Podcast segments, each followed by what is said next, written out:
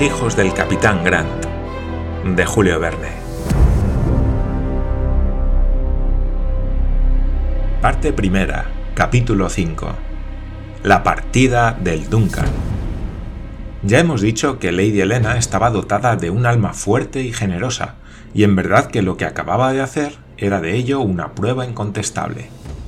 Lord Glenarvan estaba con razón orgulloso de aquella mujer tan capaz de comprenderle y seguirle. El propósito de ir a buscar al capitán Grant se había apoderado ya de su mente cuando vio en Londres rechazada su demanda, y si no se había anticipado a Lady Helena fue solo porque le repugnaba demasiado la idea de separarse de ella. Pero desde el momento en que Lady Helena deseaba partir, todas las vacilaciones cesaron. Los criados del castillo habían saludado con entusiasmo la proposición, pues se trataba de la salvación de hermanos, de escoceses como ellos, y Lord Glenarvan unió cordialmente su voz a las aclamaciones con que fue vitoreada la señora de Luz. Habiendo resuelto marchar, no había que perder tiempo.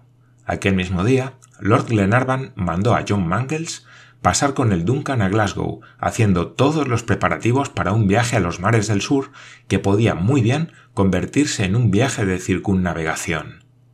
Además, Lady Helena, cuando formuló su proposición, no había exagerado las cualidades marineras del Duncan, construido con notables condiciones de solidez y velocidad que permitían lanzarse con buen éxito a los más largos viajes. Era el Duncan un yate de vapor de elegante planta y desplazaba 210 toneladas. Los primeros buques que llegaron al Nuevo Mundo, los de Colón, Vespucio, Pinzón, Magallanes, eran mucho menores. El Duncan tenía dos palos, Mesana, con su cangreja y escandalosa, Mayor, con Gavia, Velacho, Juanete y Sobrejuanete, y en el Bauprés, Trinquetilla, Foque, Petifoque y velas de Estray. Su velamen era suficiente y le permitía aprovecharse del viento como un simple clipper, pero su principal agente de locomoción era la potencia mecánica que encerraba en sus flancos. Su máquina, de una fuerza efectiva de 160 caballos, estaba construida según un nuevo sistema. Poseía aparatos de recalentamiento que daban al vapor una temperatura mayor que la ordinaria. Era de alta presión y ponía en movimiento una hélice doble. El Duncan, a todo vapor, podía adquirir una velocidad superior a todas las obtenidas hasta entonces. En sus ensayos en el Golfo del Clyde había andado, según el registro de velocidad, 17 millas por hora, es decir, 17 nudos. Tal como era, podía, pues, hacerse a la mar y dar la vuelta alrededor del mundo. John Mangles no tuvo que ocuparse más que de los arreglos interiores. Su primer cuidado fue convertir en carboneras algunos pañoles más, para poder llevar la mayor cantidad posible de carbón, pues era difícil en el camino renovar las provisiones de combustible. La misma precaución tomó respecto a las despensas, y así pudo almacenar víveres para dos años. Tenía bastantes fondos a su disposición que le permitieron comprar un cañón giratorio que se colocó en la proa. Nadie sabía lo que podía suceder, y siempre es bueno poder enviar una bala de ocho a cuatro millas de distancia. John Mangles, dicho sea de paso, era hombre que sabía dónde tenía la mano derecha. Aunque no mandaba más que un yate de recreo, no era un marino de tres al cuarto. En Glasgow, donde los buenos skippers no escasean, se le contaba entre los más diestros, más inteligentes y más resueltos.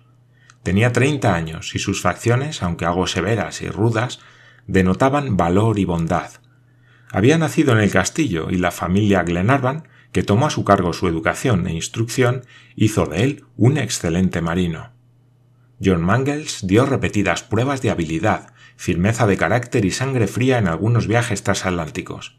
Cuando Lord Glenarvan le ofreció el mando del Duncan, lo aceptó con la mayor satisfacción porque quería como a un hermano al señor de Malcolm Castle y buscaba una ocasión, que hasta entonces no había encontrado, de sacrificarse por él. El segundo era Tom Austin, viejo marino digno de toda confianza. Incluyendo a este y al capitán, la tripulación se componía de 25 hombres, pertenecientes todos al condado de Dumbarton, todos marineros consumados, hijos de arrendatarios de la familia que formaban a bordo un verdadero clan de honradas gentes a las cuales no faltaba nada, ni siquiera el gaitero tradicional. Lord Glenarvan tenía una tripulación compuesta de hombres honrados, satisfechos de su oficio, leales, valientes, hábiles en el manejo de las armas y en las maniobras de un buque, y capaces de acompañarle a las más peligrosas expediciones.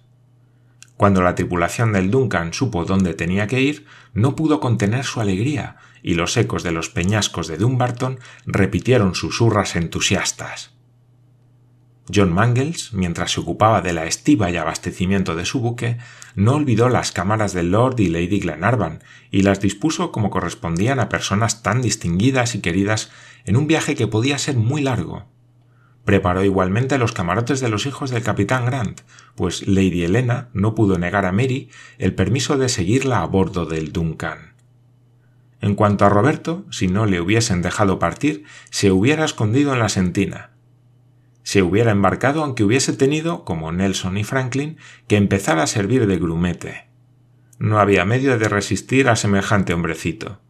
Ni siquiera se pudo conseguir que se embarcase como pasajero, y se empeñó en servir de cualquier cosa, de grumete, aprendiz u hombre de proa. John Mangles se encargó de enseñarle el oficio. Bueno, dijo Roberto, y no me escatime las disciplinas si no ando derecho como Dios manda. Queda tranquilo, hijo mío, respondió Glenarvan, afectando hablar con formalidad y sin decirle que las disciplinas estaban prohibidas a bordo del Duncan, donde además eran completamente inútiles. Para completar el rol de pasajeros, bastará nombrar al mayor McNabbs. Era este un hombre de cincuenta años, de facciones tranquilas y regulares, que iba donde le decían que fuese, de excelente índole, modesto, silencioso, pacífico y amable de acuerdo siempre con todo el mundo, no discutía, no disputaba ni se incomodaba nunca. Lo mismo que subía por la escalera de su cuarto, hubiera subido por una muralla batida en brecha, sin que nada en el mundo le conmoviese ni turbase, ni siquiera una bala de cañón, y moriría probablemente sin haber encontrado en la vida una ocasión de encolerizarse. McNabbs poseía en grado heroico no solo el valor físico, únicamente debido a la energía muscular, sino el valor moral, que es el que más vale, es decir, la firmeza del alma. Su único defecto, si tenía alguno, consistía en ser absolutamente escocés hasta la médula de los huesos, caledonio de sangre pura, rígido observador de las añejas tradiciones y costumbres de su país. Nunca quiso servir a Inglaterra, y el grado de mayor lo ganó en el Regimiento 42 de los Highland Black Watch, Guardia Negra, cuyas compañías estaban únicamente formadas de nobles escoceses. Pero en su calidad de primo de los Glenarvan residía en el castillo de Malcolm y en su calidad de mayor creyó muy natural embarcarse como pasajero en el Duncan. Tal era el personaje de aquel yate, llamado por circunstancias imprevistas a llevar a cabo uno de los viajes más sorprendentes de los tiempos modernos. Desde su llegada al Steamboat Quay de Glasgow había monopolizado en su provecho la curiosidad pública. Una multitud considerable lo visitaba todos los días. Él era el único buque que inspiraba interés, y no se hablaba más que de él, con gran disgusto de los demás capitanes del puerto, entre otros el capitán Barton, que mandaba el Scotia, magnífico vapor anclado junto al Duncan y próximo a zarpar para Calcuta. El Scotia, por sus dimensiones, tenía motivos para considerar al Duncan como un simple flyboat, es decir, como un barco pequeño. Eso, no obstante, todo el interés se concentraba en el yate de Lord Glenarvan, e iba en incesante aumento.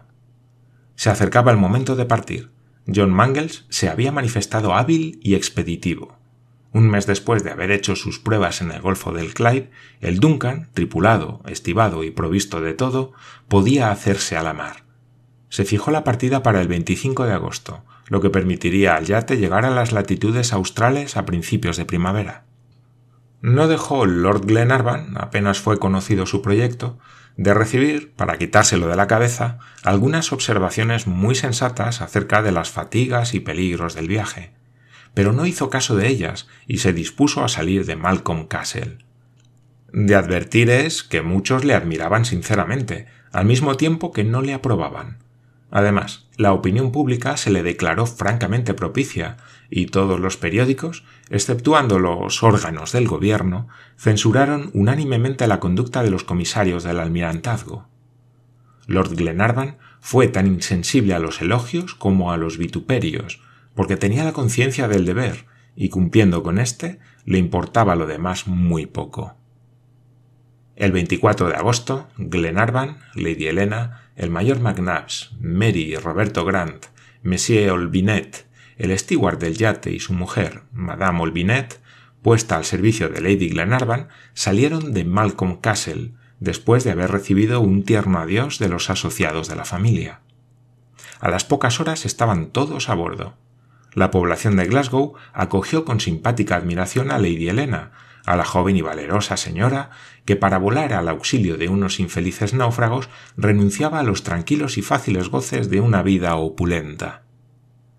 Los camarotes de Lord Glenarvan y su esposa ocupaban en la toldilla toda la popa del Duncan y se componían de dos dormitorios, un salón y dos gabinetes para tocador. Después había una sala común con seis camarotes, de los cuales cinco estaban ocupados por Mary y Roberto Grant, Monsieur y Madame Olbinet y el mayor McNabbs. Los camarotes de John Mangles y Tom Austin estaban situados junto a la escotilla, muy cerca de la cubierta. La tripulación tenía sus cois en el entrepuente y estaban muy cómodamente, porque el yate no tenía más cargamento que carbón, víveres y armas para su propio uso. No había, pues, John Mangles carecido de espacio para disponer los arreglos interiores, y se aprovechó de él de manera que no dejaba nada que desear. El Duncan debía partir en la noche del 24 al 25 de agosto, con la marea descendente de las 3 de la mañana. Pero antes, la población de Glasgow fue testigo de una ceremonia conmovedora. A las ocho de la noche, Lord Glenarvan y sus huéspedes, con toda la tripulación, desde los fogoneros al capitán, todos los que debían formar parte de aquel viaje filantrópico pasaron desde el yate a St. Mungo, la antigua catedral de Glasgow. Aquella vieja iglesia, que quedó intacta en medio de las ruinas causadas por la Reforma y que tan maravillosamente describe Walter Scott, recibió bajo sus bóvedas macizas a los pasajeros y tripulantes del Duncan. Les acompañaba una inmensa muchedumbre. En la espaciosa nave, llena de tumbas como un cementerio, el reverendo Morton imploró las bendiciones del cielo y colocó la expedición bajo la salvaguarda de la providencia. Hubo un momento en que resonó la voz de Mary Grant en la antigua iglesia. La joven rogaba por sus bienhechores y derramaba delante de Dios las dulces lágrimas del reconocimiento. Después se retiraron todos profundamente conmovidos. A las once habían vuelto todos a bordo, donde John Mangles y la tripulación hicieron los últimos preparativos. A medianoche se encendieron las calderas y el capitán dio orden de activar mucho el fuego. Torrentes de humo negro condensaron los vapores de la noche. Las velas del Duncan fueron cuidadosamente envueltas en el estuche de tela que servía para resguardarlas del humo, porque el viento soplaba del sudoeste y no podía favorecer la marcha del buque. A las dos empezó el Duncan a estremecerse bajo la trepidación de sus calderas. El manómetro marcó una presión de cuatro atmósferas. El vapor comenzó a silbar por las válvulas. La marea estaba acabando. El día permitía reconocer ya los pasos del Clyde entre las balizas y los Biggins, cuyos faros iban poco a poco cediendo su luz al alba naciente. Era el momento de partir. John Mangles hizo prevenir a Lord Glenarvan, y éste subió enseguida a cubierta. Muy pronto se empezó a percibir el reflujo. El Duncan lanzó vigorosos silbidos, largó sus amarras y se separó de los demás buques, se puso la hélice en movimiento y empujó al yate por el canal. John conocía admirablemente los bajos del Clyde y los sorteó sin necesidad de tomar práctico. El yate evolucionaba dócilmente a una señal suya. El hábil marino mandaba con una mano la máquina y con la otra el timón. Pronto se ofreció al buque un paisaje nuevo, siendo reemplazadas las últimas fábricas de la costa por las lindas casas de recreo que coronaban las colinas, y poco a poco se desvanecieron los últimos rumores de la ciudad. Una hora después, el Duncan pasó cerca de las rocas de Dumbarton y pasadas otras dos horas se hallaban en el Golfo del Clyde. A las seis de la mañana dobló el promontorio de Country, salió del Canal del Norte y navegó en pleno océano.